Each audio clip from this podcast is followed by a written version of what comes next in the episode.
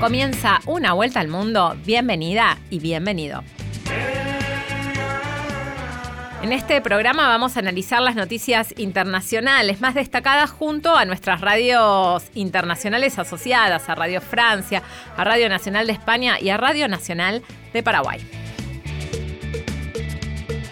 Esta semana, en una vuelta al mundo, Sami Nair, el prestigioso filósofo franco-argelino, analiza el avance de la ultraderecha y responde si estamos frente al surgimiento de un neofascismo.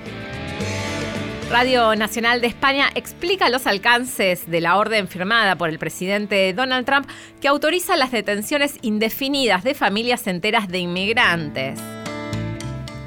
También vamos a hablar de los incendios que pusieron el ojo del mundo en el Amazonas y Radio Francia Internacional se pregunta si la Amazonía es patrimonio de la humanidad. Y estos fueron los títulos. Ahora sí arrancamos con el desarrollo de Una Vuelta al Mundo. Una Vuelta al Mundo. Nacional, junto a sus radios asociadas. Son tres fronteras las que tuve que cruzar. Por tres países anduve indocumentado. Tres veces tuve yo la vida que arriesgar. Por eso dicen que soy El gobierno de Estados Unidos publicó una orden que abre la puerta a detenciones indefinidas de familias enteras de inmigrantes que lleguen de forma irregular a ese país. De esta manera, la administración de Donald Trump está abriendo la puerta a encarcelar niños. Una vuelta al mundo. Nacional, junto a Radio Nacional de España.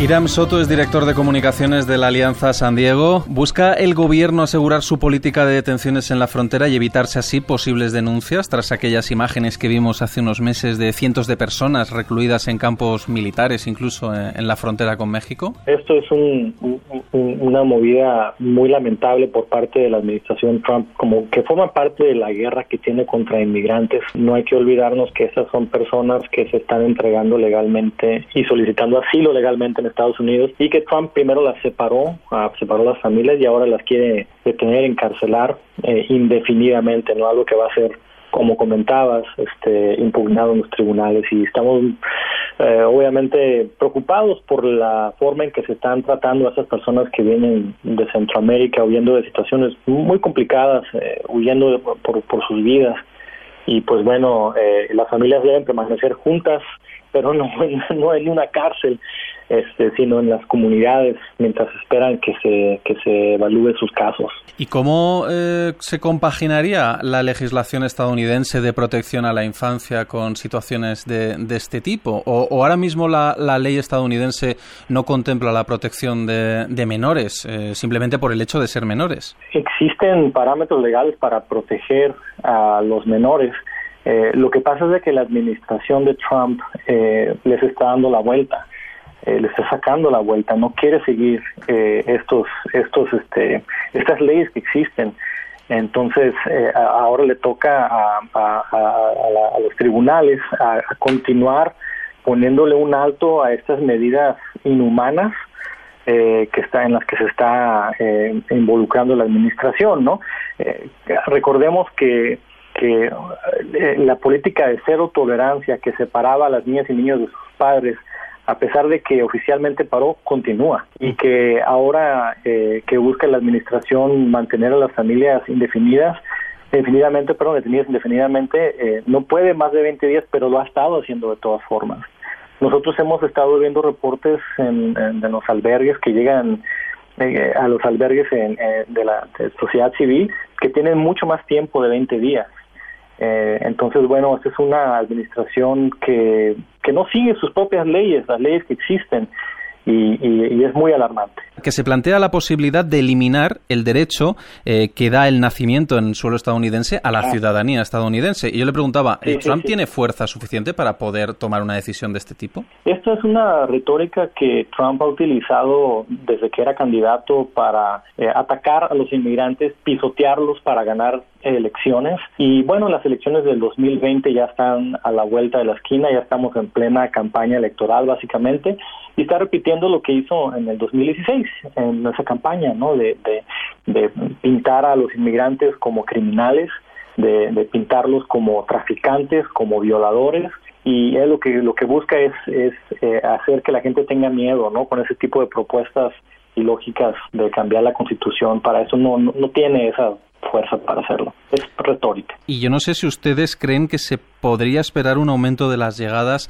eh, de migrantes en estos dos meses y, por tanto, un recrudecimiento de, de, la crisis humanitaria, como vimos hace unos meses. Lo que Trump busca es instalar el pánico en la comunidad, ¿no?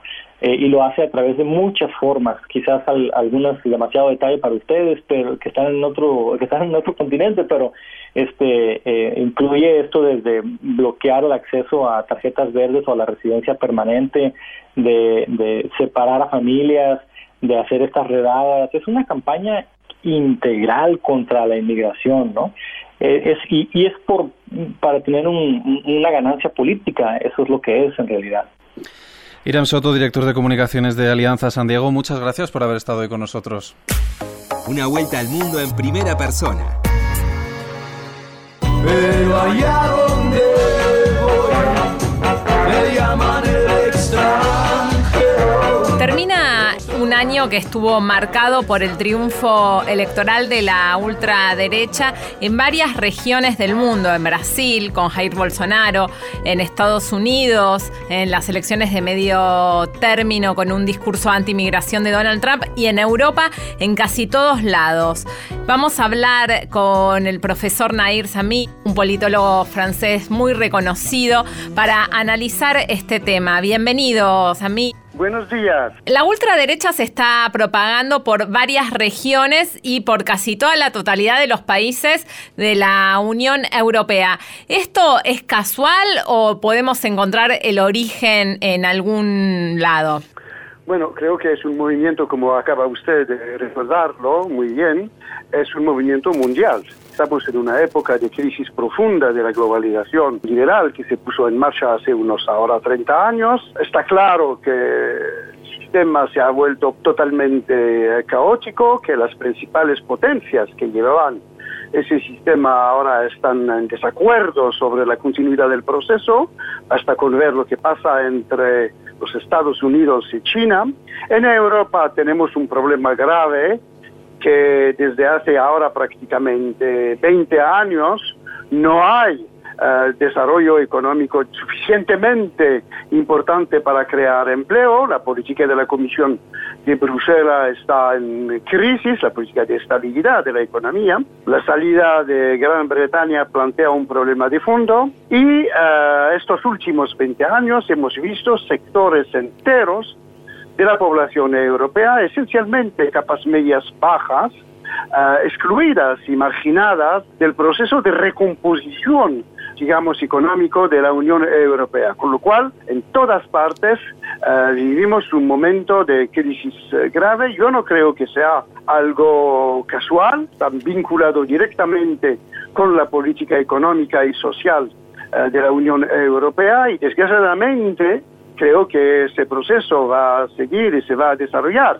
Hemos entrado en una época que necesitará probablemente una o dos décadas para poder solucionar estos problemas, dada la situación económica europea y mundial. Profesor Sami, frente a esta precarización económica y social que está relatando y que se profundizó aún más en el año 2008 con la crisis global económica, eh, ¿cree que el migrante es eh, un nuevo chivo expiatorio en este momento con estos discursos de la ultraderecha? Eh, por lo menos en Europa, ahora en general, tanto en la Europa del oeste como en, la, como en la Europa del Este, se utiliza evidentemente la inmigración como chivo expiatorio para derribar la explicación y la política, digamos, real que quieren poner en marcha los movimientos de extrema derecha. Al no tener un programa alternativo a, a nivel económico y al mismo tiempo al querer conseguir muy rápidamente importancia política, utilizan la inmigración como un chivo expiatorio cuando todos los datos demuestran claramente que hoy en día no hay más inmigración que hace unos 20 años o 30 años. Hoy en día en el mundo incluso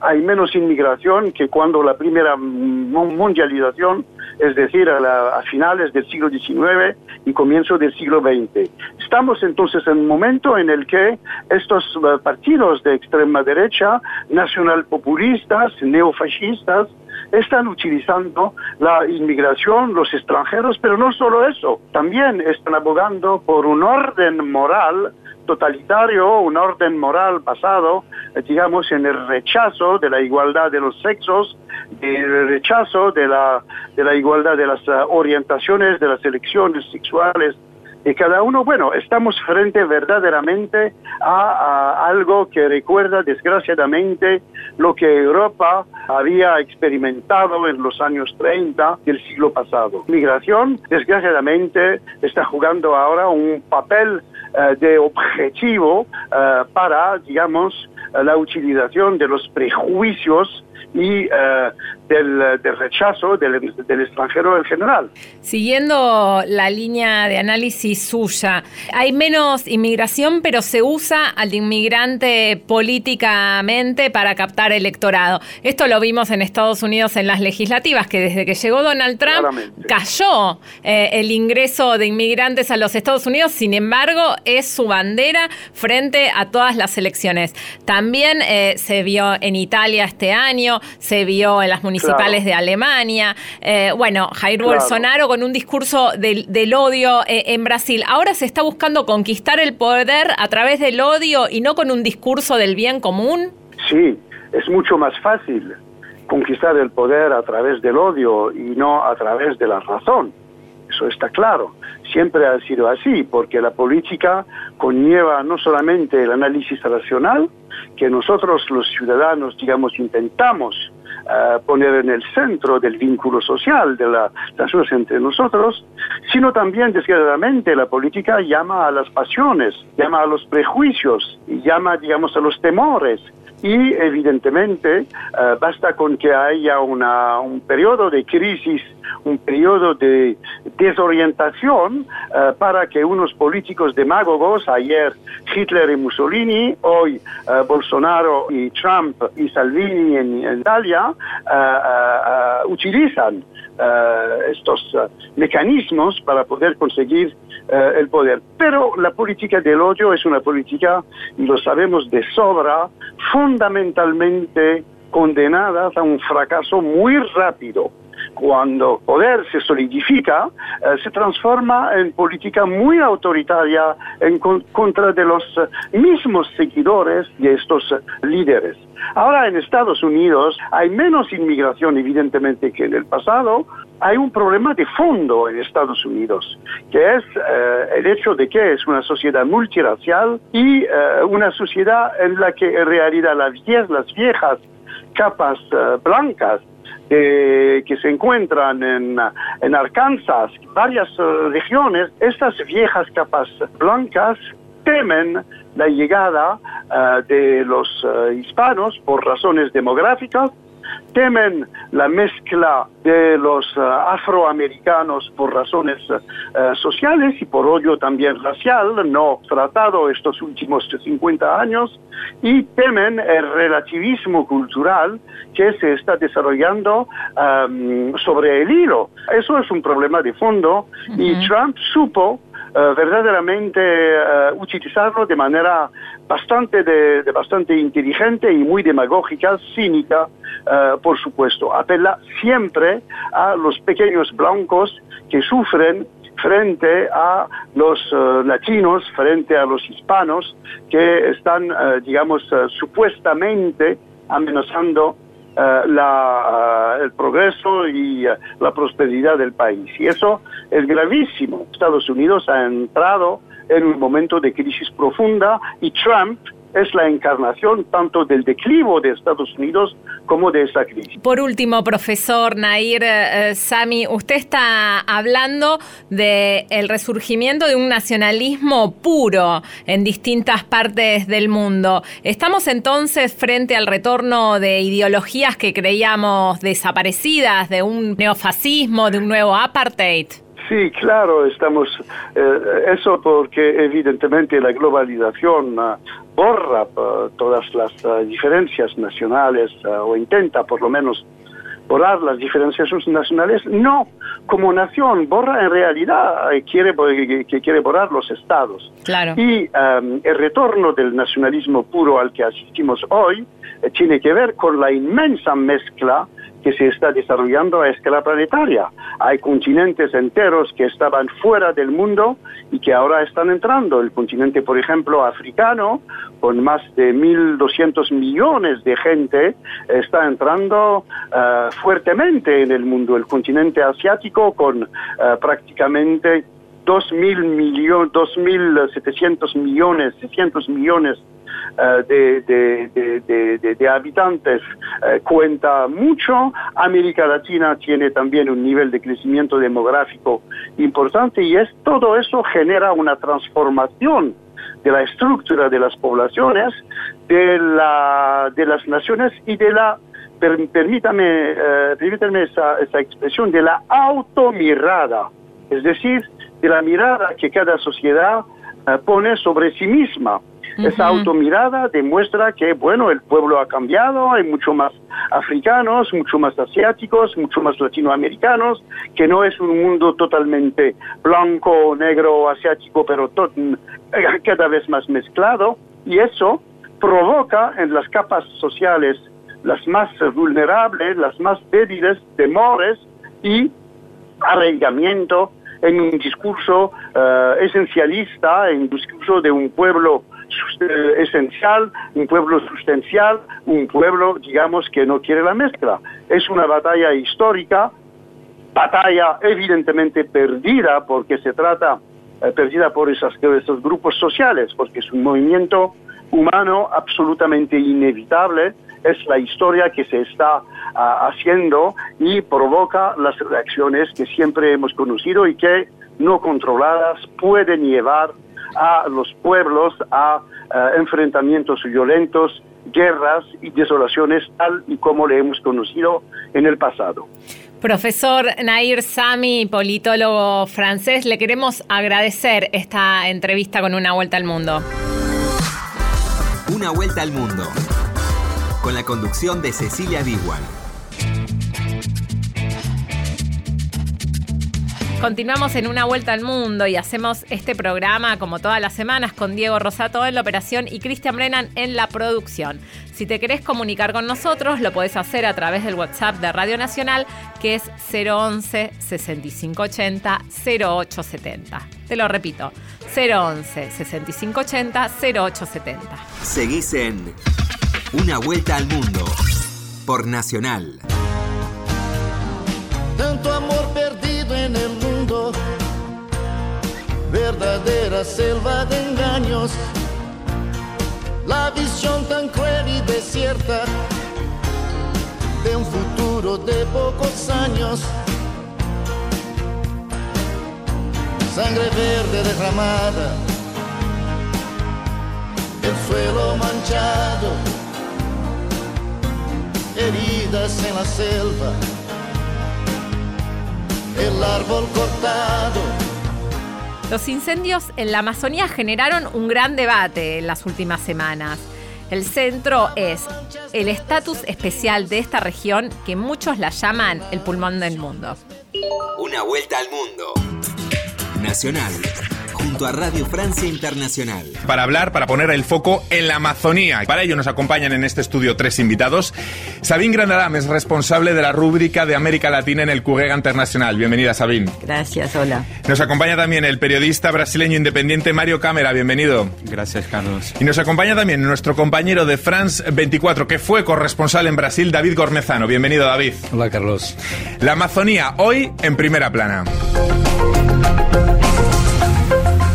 Bueno, Sabine, no sé si podemos hablar o hasta qué punto podemos hablar de pulmón herido. Hay científicos brasileños que dicen que no se puede llamar a la Amazonía el pulmón del mundo, precisamente porque eh, la Amazonía está reciclando su propio oxígeno ¿ah? y eh, está absorbiendo carbono, pero eh, también está reciclando todo el, el, oxígeno que produce, desde el suelo hasta la copa de los árboles. Mm. En cambio, el, la Amazonía tiene como especialidad de eh, crear un sistema de lluvias que se desprende en toda Sudamérica. Y de, respecto a eso, es una, no es un pulmón, sino, pero también una reserva de biosfera eh, importante para todo el planeta. Mm. Lo que está claro que desde enero a esta parte se han producido más de 75.000 incendios y tenemos que calibrar hasta qué punto estos incendios están relacionados con las políticas de flexibilización de control medioambiental del Ejecutivo de Jair Bolsonaro. Mario. Bueno, eh, Bolsonaro desde antes que llegó a la presidencia ataca eh, una vez y otra el medio ambiente. Hmm. Siempre ha atacado, eh, su política es esa, su plataforma de campaña ha sido esa. Hablaba muchísimo de lo que llama la fiesta de las multas del órgano de, fiscalización, el IBAMA en Brasil, que fiscaliza eh, eh, las quemadas en, en la Amazonia. y cuando llegó a la presidencia, la verdad es que puso en práctica lo que lo, que lo prometía. Ha, hecho cortes en el presupuesto, en el presupuesto del Ministerio del Medio Ambiente. Uh, ha hecho un corte de 23%. 95% menos en el programa uh, de la agenda climática en Brasil. Uh, o sea, es alguien que ha prometido que no, que el medio ambiente no es algo principal para, para su gobierno. Sigue diciendo, sí, vamos a, a, protegerlos y vamos a preservar, preservar la Amazonía, pero la verdad es que las políticas que ha adoptado no van en, en esa dirección, al contrario. David, ¿hasta qué punto hay una responsabilidad directa entre las políticas de Bolsonaro y el desastre? Hay claramente un, un, vínculo. Eh, en Brasil se habló mucho del Día del Fuego parece muy claro que para muchos actores de la deforestación en, zonas de la Amazonia brasileña había un, proyecto de aprovechar ese primer año del gobierno de, Jair Bolsonaro para hacer un poquito más de que lo se hacía en los años eh, previos. Dice Bolsonaro, ha dicho desde la tribuna de la ONU, que la Amazonía no es ni el pulmón del mundo ni es patrimonio de la humanidad. Lo vamos a escuchar. Es una falacia decir que a Amazônia es patrimonio de la humanidad y un equívoco, como atestan los cientistas, afirmar que a Amazônia nuestra floresta es el pulmón del mundo. Respondamos a Bolsonaro. Sabín, ¿la ¿podemos considerar la Amazonía patrimonio de la humanidad? Ciertamente, es un patrimonio de la humanidad. Lo que pasa es que patrimonio de la humanidad no es un concepto jurídico. Y en cuanto a conceptos jurídicos para mm, aprobar cualquier intervención internacional, mm, no tenemos argumentos hasta la hora. Y, pero están avanzando cosas. Por ejemplo, hay un concepto que se está desarrollando que se llama el ecocidio el ecocidio es el crimen ¿no? en contra del medio ambiente. Y si este instrumento mm, se desarrollara ante la ONU, por ejemplo, podríamos imaginar que un día una intervención internacional podría tener lugar mediante unos argumentos jurídicos basados en la ONU como el ecocidio, pero hasta la hora eso ya todavía no existe. ante la Corte Penal, perdón, la Corte Penal de La Haya. De hecho, si lo recuerdan, el presidente Manuel Macron habló durante el pasado, la pasada cumbre del G7 de Biarritz de un estatuto internacional. De ahí se generó una gran polémica con su par Jair Bolsonaro. Mario, ¿sería adecuado posible cambiar el Estatuto de la Amazonía? Mira, yo, yo pienso que Macron tiene una cierta legitimidad para hablar y quiere, pienso que sinceramente quiere hablar del medio ambiente. Pero creo que da munición a Bolsonaro cuando dice que tiene que tener un, un estatuto internacional. La soberanía de Brasil es la soberanía de Brasil, eso está claro en la derecha, en la izquierda en el país. Ese es un punto que no se Es algo no en lo que toca. está de acuerdo todo el espectro político, Es, es un ¿no? poco como decirles, oye, en Francia vamos a meter un estatuto internacional en el atol de Mururoa, a donde han explotado millares de, bueno, millares Sí. no, pero muchísimas Sí, bombas sí, sí. atómicas. Ah, es un tema muy sensible, pero un tema muy claro en Brasil. No, es, es- es que llega a ser un poco absurdo que un presidente de una otra nación diga a un país que tiene que internacionalizar una parte importante de su, de su territorio, una parte estratégica de su, de, de su territorio también. Bajo este punto de vista, el mismo Macron podría entonces ser perseguido por todo lo que está haciendo en la Guyana francesa, con el oro. Y con eso sobre la mesa, entonces, ¿las sanciones a Brasil son el método más eficaz? Yo creo que no. No. Eh, yo- tienes to- totalmente razón que pedir una internali- internalización, internacionalización, perdón, de, de la Amazonia es, es va, va a favorecer a, a Bolsonaro en la escena política brasileña. Y no, no, no hay cuestión de que, que algún partido o algún sector de, de la población en, en- en Brasil puede aceptar tal, tal propuesta. Muchísimas gracias, ha sido muy interesante compartir este tiempo para hablar de la Amazonia en primera plana y a todos ustedes les esperamos aquí en RFI en France 24 la próxima semana en primera plana. Gracias. Una vuelta al mundo en una semana. Y esto fue Una Vuelta al Mundo. Nos reencontramos la semana que viene.